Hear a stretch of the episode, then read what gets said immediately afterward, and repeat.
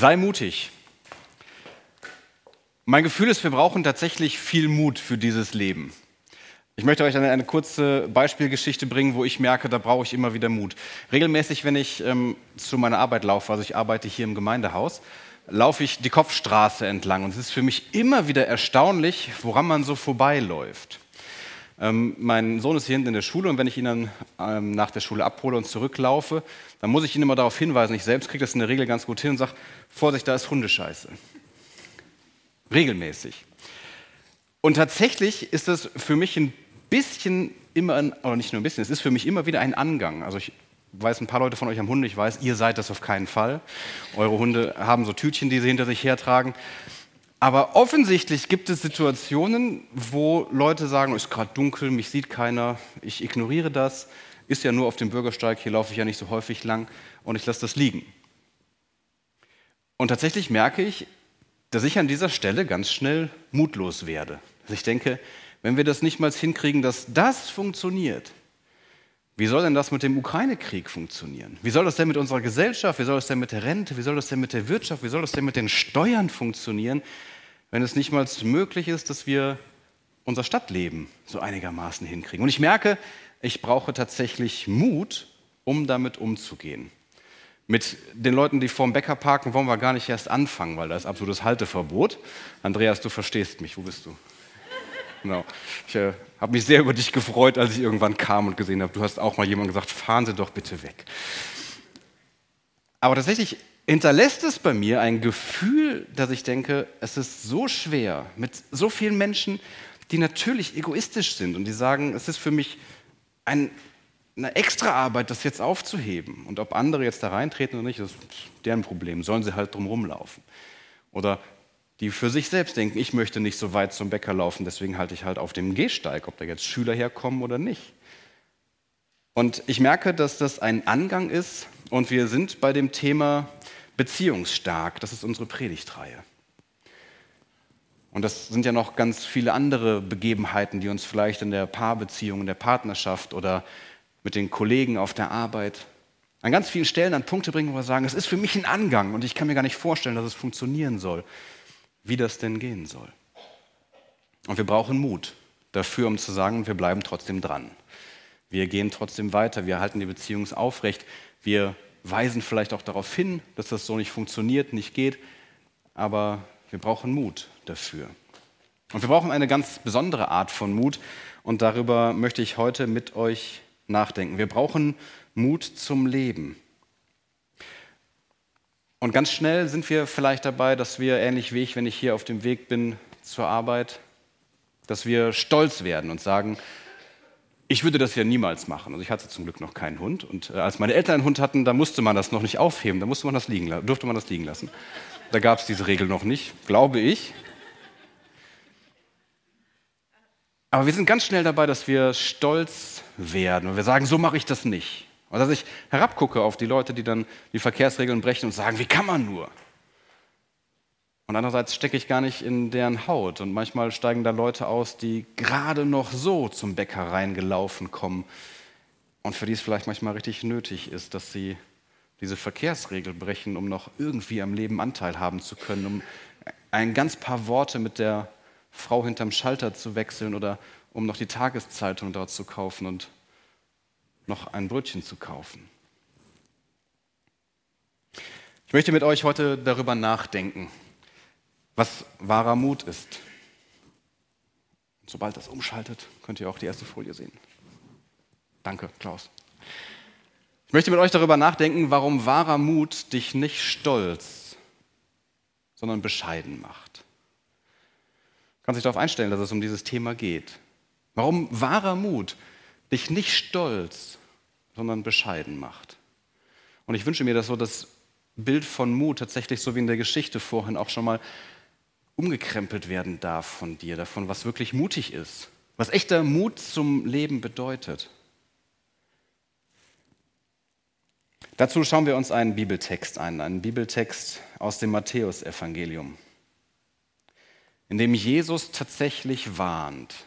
Und ich merke so bei diesen Beispielen, die ich euch vorhin von mir erzählt habe, ich ertappe mich da manchmal in so einer Haltung, die da kritisiert wird. Und ich lade euch ein, dass wir gemeinsam diesen Text lesen. In Matthäus 23, Vers 1 bis 12 lesen wir, darauf wandte sich Jesus an die Menschenmenge und an seine Jünger und sagte, die Gesetzeslehrer und die Pharisäer sind die berufenen Ausleger des Gesetzes, das Mose euch gegeben hat. Ihr müsst ihnen also gehorchen und tun, was sie sagen. Und dann geht es nochmal weiter. Aber nach ihrem Verhalten dürft ihr euch nicht richten, denn sie selbst tun gar nicht, was sie lehren. Sie schnüren schwere, kaum tragbare Lasten zusammen und laden sie den Menschen auf die Schultern. Aber sie selbst machen keinen Finger krumm, um sie zu tragen. Alles, was sie tun, tun sie nur, tun sie nur, um von den Leuten gesehen zu werden. Sie tragen auffällig breite Gebetsriemen und besonders lange Quasten an ihren Kleidern. Bei Festmählern sitzen sie auf dem Ehrenplatz und beim Gottesdienst in der vordersten Reihe. Da fühle ich mich ja spätestens ertappt. Sie haben es gerne, wenn die Leute sie auf der Straße respektvoll grüßen und sie als ehrwürdiger Lehrer anreden. Aber ihr sollt euch nicht ehrwürdige Lehrer nennen lassen, denn ihr seid untereinander alle Brüder und Schwestern und nur einer ist euer Lehrer. Auch sollt ihr hier auf der Erde keinen von euch Vater nennen, denn nur einer ist euer Vater, der im Himmel. Ihr sollt euch auch nicht Lehrmeister nennen lassen, denn auch Lehrmeister ist bei euch nur einer, Christus, der versprochene Retter. Wer unter euch am größten ist, soll euer Diener sein. Denn wer, von sich selbst, wer sich selbst groß macht, wird von Gott gedemütigt. Und wer sich selbst gering achtet, wird von ihm zur Ehre gebracht. Ein Bibeltext, bei dem ich mich ertappt fühle und bei dem gerade unter dem Gesichtspunkt beziehungsstark das Wort Mut nochmal ganz anders gedacht werden kann. Ich möchte mit euch heute über Demut nachdenken. Mut zur Demut. Als Kind des Himmels Mensch der Erde sein. Diese Art von Mut ist ein Mut, der auf einmal den Blickwinkel verändert. Und ich wünsche dir, dass du heute nochmal neu auf dich und auf diese Welt schauen kannst und darin Gott erkennst und erlebst. Diesen Bibeltext, den wir gelesen haben, in dem viel davon steht, dass Menschen große Regeln aufstellen, aber sich nicht daran halten. Dass Pharisäer und Schriftgelehrte anderen Leuten Lasten auflegen, aber sie selbst nicht bereit sind zu tragen, steht dieser wichtigen und wertvollen Botschaft gegenüber, dass Jesus ganz deutlich sagt, wisst ihr was? Bei euch gilt, und er meint damit seine Nachfolger, er meint damit uns als seine Jünger heute, ihr seid alle gleich. Ihr seid auch alles Menschen. Es ist für euch gut, wenn ihr Demut lernt, wenn ihr selbst euch eher zurücksetzt, statt euch zu erhöhen, auf andere herabzublicken, stolz zu werden in euren Herzen. Es ist die Mut zum, zur Demut, die Jesus uns lehrt. Und er tut es nicht, indem er sagt, ich kenne so eine Geschichte von einem Mann, der war sehr demütig und die will ich euch mal erzählen, sondern er tut es, indem er sagt, schaut auf mich, lernt von mir. Und ich vermute, ihr habt zumindest gerade die Lesung gehört. Ist das richtig? Ich war gerade mit meiner Tochter, die in den Kindergottesdienst bringt. Von daher ist die Wahrscheinlichkeit aber groß, dass ihr aus Philippa 1 den Text gehört habt, in dem gesagt wird, Jesus hat es nicht für einen Raub gehalten. Er hat es nicht für einen falschen Anspruch gehalten, dass er wie Gott selbst ist. Aber er ist den Weg der Demut gegangen und hat sich klein gemacht. Er ist Mensch geworden wie wir. Und genau darum geht es. Als Kind des Himmels, Jesus, als Gott selbst, ist sich nicht zu so schade, ein Mensch unter Menschen zu werden, ganz tief hineinzukommen in unsere Wirklichkeit und sich klein zu machen, zu einem von uns zu machen. Demut, dieses Wort, ist eins, das vielleicht für dich weit weg ist. Ich finde eine wichtige Erklärung, die uns helfen kann, das zu verstehen, ist die, es kommt ja aus der Tradition eher aus dem Lateinischen, wo auch zwischendurch die Übersetzung war. Und da heißt Demut. Wer ist von den Lateinern fit und weiß es noch? Bestimmt irgendjemand, oder? Ah, guck mal, da zucken die ersten. Heißt Humilitas. Humilitas ist die Demut. Und es kommt von einem, wie ich finde, ganz wichtigen Begriff und das darf uns im wahrsten Sinne des Wortes nochmal erden mit unserem Denken und mit unserem Fühlen. Denn es kommt tatsächlich von dem, was wir als Humus kennen. Es kommt von diesem ganz Erdigen, von diesem so richtig Bodenständigen.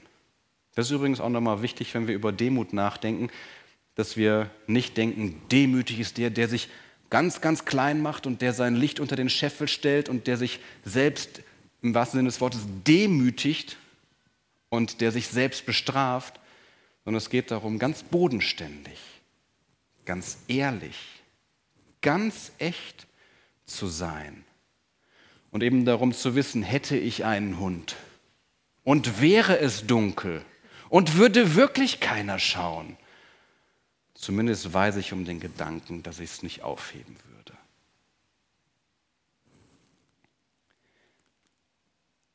Es ist auch interessant, dass in der Bibel Jesus Christus selbst immer wieder als der zweite Adam bezeichnet wird. Ist euch das bewusst? Dass immer wieder davon gesprochen wird, dass Jesus der zweite Adam ist. Den ersten Adam habt ihr vielleicht relativ gut vor Augen. Das ist der in dem Garten mit der Frau und dem Apfel. Das Sinnbild für die Menschlichkeit, die scheitert in dieser Welt wo Beziehung zerbricht und das eben nicht beziehungsstark ist. Das, was wir alle kennen. Das, was dazu führt, dass wir so durchs Leben gehen, wie wir es tun, das dazu führt, dass die Welt ist, wie sie ist, dass die Kriege und die Nöte und, und die Ungerechtigkeiten da sind. Die wir auf der einen Seite betrachten, als sie sind weit weg, und auf der anderen Seite geflissentlich ignorieren, wo wir doch damit zu tun haben und sie auslösen. Adam. Dieses Wort ist ein tatsächlich ganz geerdetes Wort. Ich habe euch auch da nochmal kurze Infos zu mitgebracht. Adam kommt aus dem Hebräischen und es hat auch den Hintergrund, dass es aus roter Erde heißt und gleichzeitig aber der Begriff für die Menschheit, für den Menschen an sich ist. Und viele von euch kennen die Formulierung, wenn ihr auf Beerdigungen seid. Von der Erde bist du genommen zur Erde sollst du wieder werden. Es macht einen Unterschied, ob wir diese Menschlichkeit für uns begreifen und verstehen. Dass wir wertgeschätzt sind, obwohl wir doch geworden sind und auch wieder vergehen werden. Es ist eine Herausforderung, wahrhaft demütig zu sein. Nicht sich selbst kaputt zu machen oder klein zu machen, und zu sagen, ich bin doch auch einer von diesen Menschen, die eigentlich nur Erde sind. Eingehaucht, belebt durch Gottes Geist. Aber trotzdem gehöre ich zu dieser Menschenrasse, zu dieser Menschlichkeit. Als Eigenname wird Adam für den erstgeschaffenen Menschen gebraucht. Aber was viel, viel stärker auch in dieser Urgeschichte schon angelegt ist, dass es hier um die Gesamtgeschichte der Menschheit geht. Und das ist wichtig, dass Gott selbst in Jesus Christus den Weg geht in die Menschlichkeit hinein. Er wird zum zweiten Adam, zum wahren Menschen. Und wie weit weg ist er mit diesem großen Mut manchmal von mir, dass er nicht kommt, um zu verurteilen, dass er nicht kommt, um anzuklagen, sondern dass er kommt, um Vorbild zu sein, dass er kommt, um zu lehren, dass er kommt, um zu begleiten, dass er auch kommt, um uns immer wieder zu konfrontieren, aber dass er vor allen Dingen kommt, um zu erlösen. Und das ist es, wonach ich mich sehne und von dem ich überzeugt bin, dass es uns wahrhaftig beziehungsstark macht.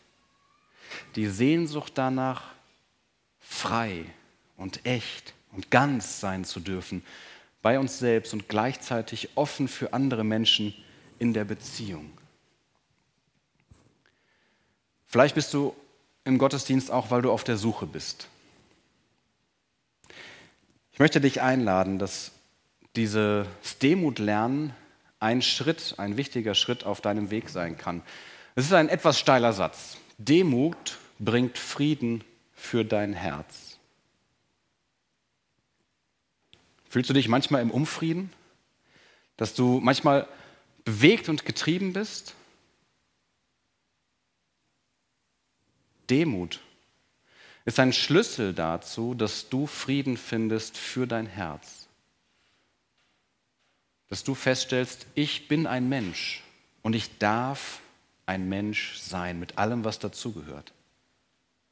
Und ich darf deswegen in Beziehungen, menschlichen Beziehungen zu anderen Menschen leben und stark werden.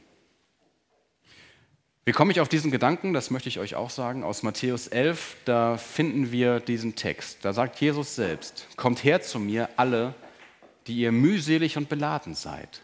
Ich will euch erquicken. Nehmt auf euch mein Joch und lernt von mir, denn ich bin sanftmütig und von Herzen demütig. So werdet ihr Ruhe finden für eure Seelen. Denn mein Joch ist sanft und meine Last ist leicht. Jesus sagt, ich bin von Herzen demütig. Kommt zu mir, lernt von mir. Das ist so die Luther-Übersetzung, die hast du vielleicht noch ganz, ganz gut im Ohr. Eine andere Übersetzung ist diese. Jesus sagt, ich quäle euch nicht und sehe auf niemanden herab. Stellt euch unter meine Leitung und lernt bei mir. Dann findet euer Leben Erfüllung. Demut bringt Frieden für dein Herz. Da, wo du immer wieder in Unfrieden bist, da, wo du vielleicht stolz bist, auf andere herabschaust, da, wo du dich vielleicht selbst zurückstellst auf eine ungesunde Art und Weise, dass die Erkenntnis, die Erkenntnis, die die Demut bringt, du bist ein Mensch, ein wertgeschätzter Mensch, aber auch nur ein Mensch, etwas, was dir in der Unruhe des Alltags Frieden bringen darf. Der Zusammenhang dieses Bibeltextes ist übrigens einer, der sehr ähnlich ist zu der anderen Stelle. Danach rief Jesus, Vater, Herr über Himmel und Erde, du hast angefangen, deine Herrschaft aufzurichten.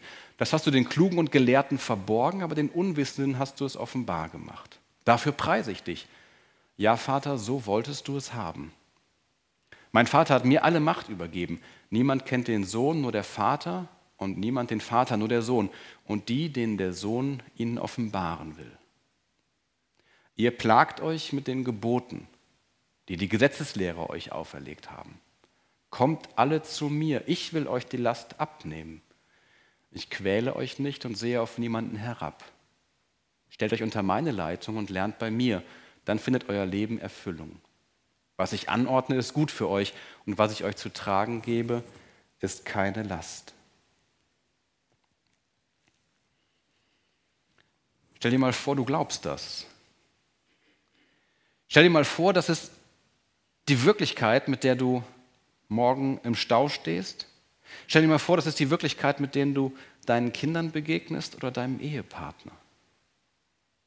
Dass du voller Frieden in deinem Herzen, ohne ungesunde Ansprüche an dich oder deinen Nächsten, in der nächsten Woche leben kannst, weil du weißt, ich folge Jesus nach. Es geht nicht um das Einhalten von irgendwelchen Regeln, sondern es geht darum, das Leben gemeinsam zu bewältigen, die Beziehung gemeinsam zu bauen. Aus der Kraft Jesu heraus. Wir können von Jesus lernen. Wir können von Jesus lernen, als Mensch der Erde trotzdem ein Kind des Himmels zu sein. Wir lernen das nicht, indem wir aufhören, ein Mensch der Erde zu sein. Wir, hören das nicht, wir lernen das nicht, indem wir aufhören, ein Adam zu sein. Wir, hören das nicht, wir werden das nicht lernen, indem wir aufhören, zur Menschheit zu gehören, sondern indem wir ihm nachfolgen und lernen, dass er ganz als Mensch Sohn Gottes gewesen ist, dass er Herr der Welt ist, dass er derjenige ist, der uns frei macht und erlöst und von dem wir lernen zu leben. Gnade und Erlösung begegnet uns in Christus und macht uns frei, dass wir als Menschen, die wir sind, voll von Demut, lernen dürfen, himmlisch und in seinem Reich zu leben. Ganz praktisch will ich dir nochmal am Ende Mut machen. Sei mutig in dieser nächsten Woche. Lass dich nicht aufhalten von dem, was dir an entmutigen Dingen begegnet. Aber vielleicht ist es genau der Punkt, den du mitnimmst. Es geht nicht darum, einfach über alles hinwegzugehen, sondern demütig zu sein, Mut zu finden in Gott selbst, der dich als Mensch geschaffen hat und an dessen Hand und in dessen Nachfolge du kraftvoll durch die nächste Woche gehen darfst, möglicherweise in deiner Kraftlosigkeit. Ganz praktisch sind es vielleicht diese drei Sachen. Sei ehrlich mit dir selbst und mit anderen. Sei offen für dich, deine Bedürfnisse und auch die Bedürfnisse deiner Mitmenschen, der Menschen, mit denen du in Beziehung liebst. Und als allerwichtigstes, sei frei, weil Jesus dich frei macht. Amen.